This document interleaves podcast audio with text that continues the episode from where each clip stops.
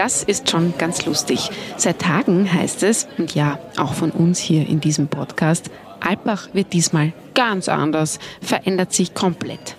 Aber dann hat man doch gleich nach der Ankunft, also direkt nachdem man aus dem Bus oder dem Auto gestiegen ist, ganz viele Déjà-vus.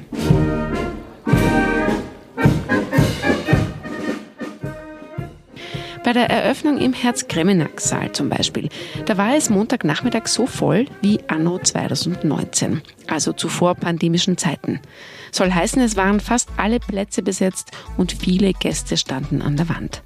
Nach zwei Corona-Jahren war diese Rückkehr zur Normalität aber etwas ziemlich Schönes. Und dann die Sache mit den Events. Wir haben ja schon gehört, dass viele Side-Events, die gar nichts mit dem Forum zu tun hatten, heuer abgesagt sind und stattdessen sämtliche Empfänge Teil des Forums und für alle Gäste zugänglich sind. Nun, das stimmt nicht ganz. Es gibt auch dieses Jahr privatere Dinnerrunden mit Invitation-Only-Policy und es sind auch nicht alle Empfänge für alle Forumsgäste geöffnet. Das funktioniert ja schon allein aus Platzgründen nicht. Aber hat wirklich irgendjemand geglaubt, dass Alpbach ohne die Frage funktioniert? Und wo bist du heute Abend noch? Presse Play. Was in Alpbach wichtig wird. Ich erkenne meinen Alpbach nicht wieder. Wir probieren neu etwas aus. Der Pressepodcast aus Alpbach wird unterstützt von der Erste Group. Heute ist Dienstag, der 23. August. Willkommen am Tag 2 an dem es bereits hektisch wird im Ort und an dem sich auch gut zeigt, wie sehr sich die Themen, über die hier in den kommenden Tagen diskutiert werden soll, durchmischen. So stehen im Programm vom Dienstagvormittag etwa folgende Sessions mit diesen Titeln Austria has one of the best healthcare systems in the world. Is that so? Oder 2022 A Turning Point for Cryptocurrency? und der zerbröckelnde Traum vom europäischen Wohnungseigentum und Dekarbonisierung und Sicherung der Zukunft der Energie. Bei der Eröffnung am Montagnachmittag stand dann aber nur ein Thema im Mittelpunkt, der Ukraine-Krieg. Und zwar nicht nur, weil der nun exakt ein halbes Jahr andauert, sondern auch, weil der Konflikt so viele Auswirkungen auf Europa und die Welt hat. Bundespräsident Alexander van der Bellen musste seine Teilnahme an der Eröffnung ja wegen einer leichten Verletzung nach einer Wanderung absagen. Aber es heißt, wenn seine Gesundheit es zulasse, werde er versuchen, seinen Besuch in den kommenden zehn Tagen nachzuholen. Sein offizieller Staatsgast, Maya Sandu, die Präsidentin der Republik Moldau, war trotzdem gekommen und sprach über die Herausforderungen ihres Landes. Das ist ja als Nachbarstaat der Ukraine nicht nur eines jener Länder, das besonders viele Flüchtlinge aufgenommen hat, sondern auch eines, das den russischen Angriff besonders besorgt beobachtet. Maya Sandus Botschaft war, ganz Europa müsse der Ukraine helfen, weil schließlich die Ukraine ganz Europa verteidige. Sie saß dann gemeinsam mit Bundeskanzler Karl Nehammer auf der Bühne und auf die Frage aus dem Publikum, ob man denn noch weiter mit Wladimir Putin reden sollte, sagte sie mit Blick auf Nehammer, uh,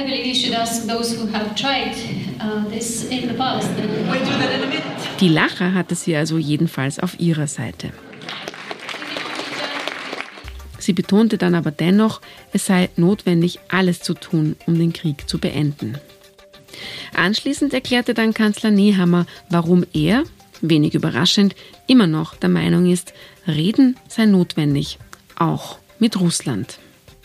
Um, I think it will be no surprise, man, to know. I think we should try it again and again, and I can argue why. When um, first I met Putin, afterwards I phoned him, and uh, we talked about the situation in uh, Ukraine and the need for green corridors out. You mentioned it, the president uh, of the forum mentioned that corn is necessary for the world.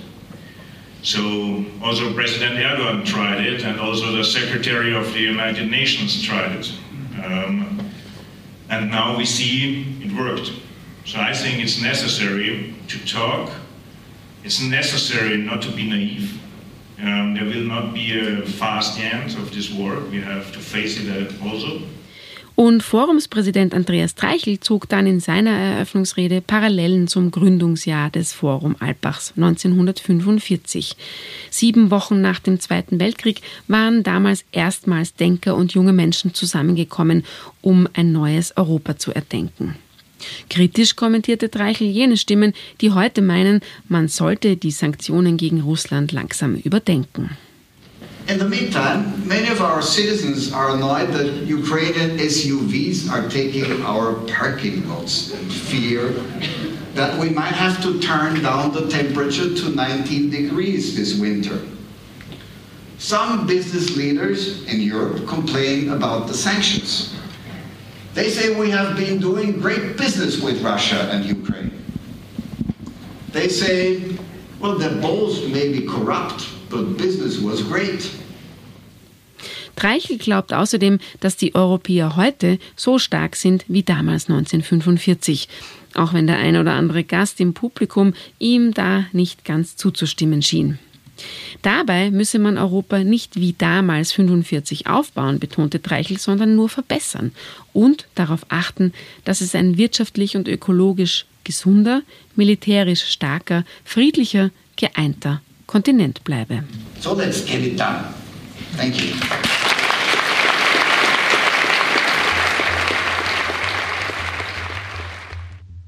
Ein anderes Thema, die Pandemie und das Gesundheitswesen, tritt angesichts des Ukraine-Krieges dieser Tage ja manchmal etwas in den Hintergrund.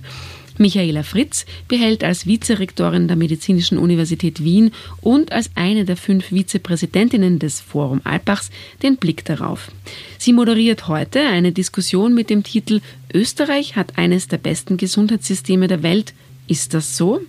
Und da haben Eva Winreuter und ich sie gefragt, ob das denn überhaupt stimmt und wie sie selbst diese Frage beantworten würde. Naja, die Frage und der Titel lauten genau, ist dem auch so?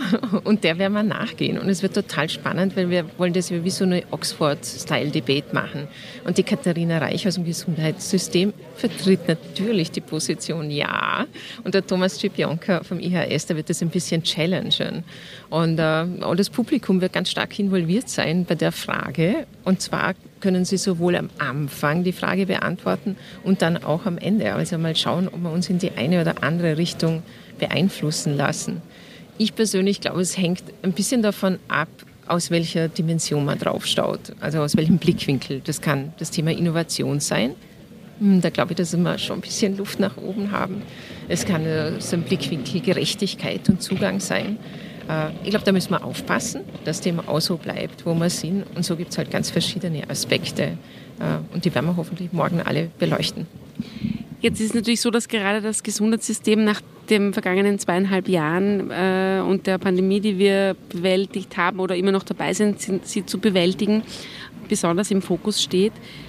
Was ist denn da Ihre persönliche Meinung? Wie gut haben wir uns in Österreich geschlagen und auf was sollten wir uns im Herbst gefasst machen? Ich glaube so, ich glaube es ging eh allen gleich, aber auf europäischer äh, Ebene so richtig vorbereitet und gut vorbereitet war ja niemand auf so eine Krise in dieser Dimension. Und äh, ich glaube, wir haben alle gelernt und Institutionen haben gelernt, äh, Nationen haben gelernt, die Systeme haben gelernt.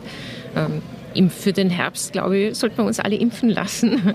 Und dass das Thema Selbstverantwortung in Österreich eines, das ist, dass man, glaube ich, nicht zu sehr strapazieren darf. Ist mein Appell einfach auch äh, die Sorge um den Nächsten und dass wir wieder einfach sehr viel Achtsamkeit nicht nur auf unsere Gesundheit, sondern auf die der anderen legen werden.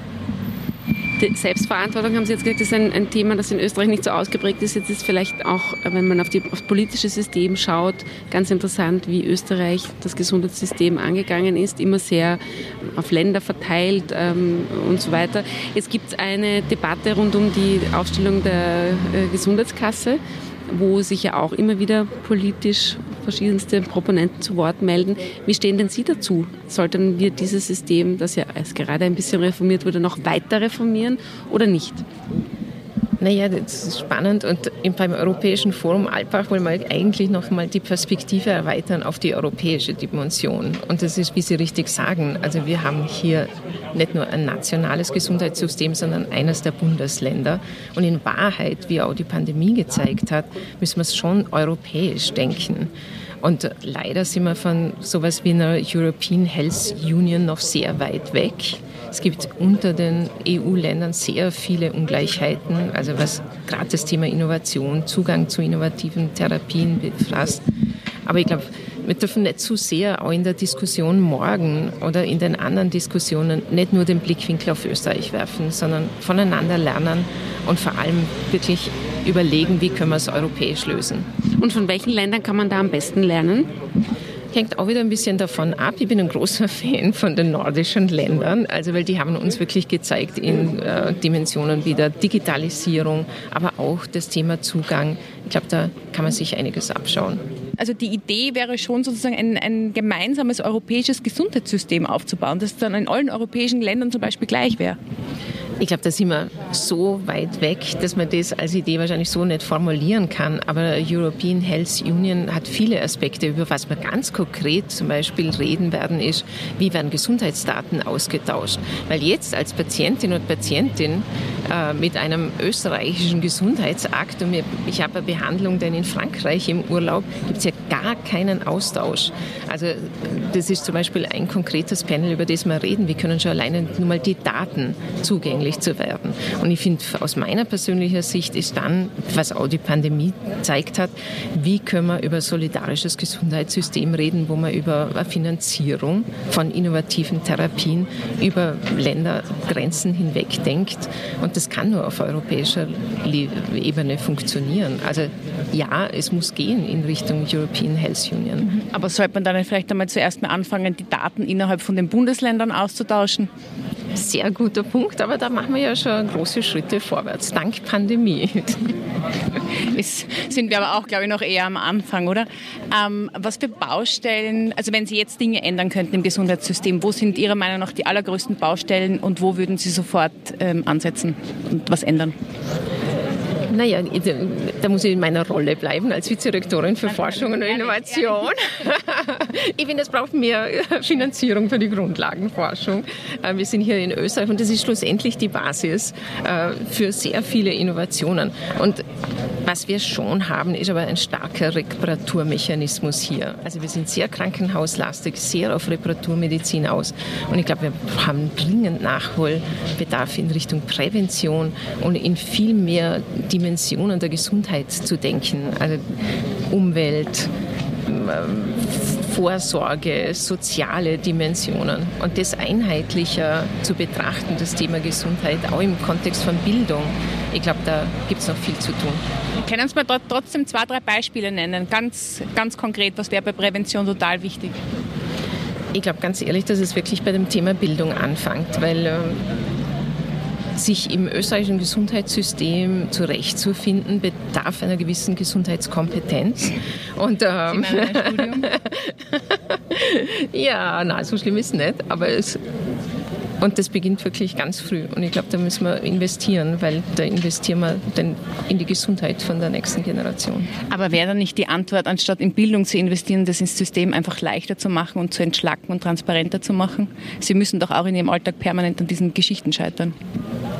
Welche Geschichten meinen Sie? Also an Transparenz oder an, an, an äh, dort wieder bei einer Stelle ansuchen, dann da. Und da reden wir jetzt nur über Forschungsgelder. Äh, wir, haben jetzt auch über den gesundheitlichen Alltag geredet. Ist es ja noch, geht es ja noch viel mehr in die Richtung. Absolut. Also ich meine, eine Dimension, wo man ganz leicht Komplexität rausnimmt, ist eh das, was Sie erwähnt haben, nicht neun Systeme, sondern nur ein System. Aber jetzt ist es zum Beispiel so bei dem Panel, wo Sie diskutieren über, über das Gesundheitssystem in Österreich, sitzen ja dann natürlich auch wieder vorrangig Expertinnen und Experten aus dem Gesundheitsbereich. Jetzt frage ich Sie und bitte um eine ehrliche Antwort. Wenn Mediziner oder Menschen aus dem Gesundheitsbereich zu so einem Kongress wie dem hiesigen fahren, wie groß glauben Sie, ist da die Bereitschaft, sich dann auch nach dem Healthcare-Panel auch ins Ukraine-Panel zu setzen? Oder glauben Sie nicht, dass dieses Silo-Denken in so vielen Menschen drinnen bleibt und da kann man tun und lassen, was man möchte? Es bricht nicht auf? Also erstens mal muss ich Ihnen widersprechen, was mein Panel angeht, weil im Anschluss diskutieren wir das gleiche mit der Frau Gamon und die Frau Gamon ist keine Health-Expertin, sondern eine Energieexpertin. Stimmt, ja. Also von dem her schon auf dem und in dem Panel. Aber in Ihrem, ja, ja, genau. Als Politikerin natürlich trotzdem irgendwie Allrounderin, weil sie das alles im Blick haben muss. Aber genau, stimmt. Also Sie haben vollkommen recht. Also es ist ein Wagnis und wir fordern die Leute heraus, aber wir fordern sie nicht nur heraus, quasi interdisziplinär sich zu beteiligen und sich inspirieren zu lassen. Vor allem in der nächsten Woche fordern wir ja unsere Teilnehmer aus, um wirklich in Aktion zu gehen.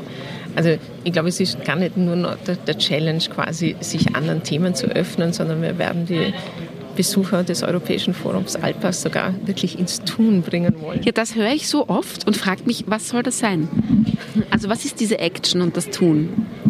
sich Zeit zu nehmen, sich viel tiefer in die Materie einzulassen und sich wirklich zu überlegen, was könnte hier entstehen, was könnte hier initiiert werden und was kann ich dann mit nach Hause nehmen, was weiter gedeihen wird. Und dafür braucht man Zeit. Also das kann ich nicht mit einem Panel erledigen, sondern da braucht es Zeit, sich in die Themen zu vertiefen, in einen Diskurs zu gehen und dafür bräuchte es Räume. Und ich finde, Alpbach schafft es immer wieder, genau solche Räume zu schaffen.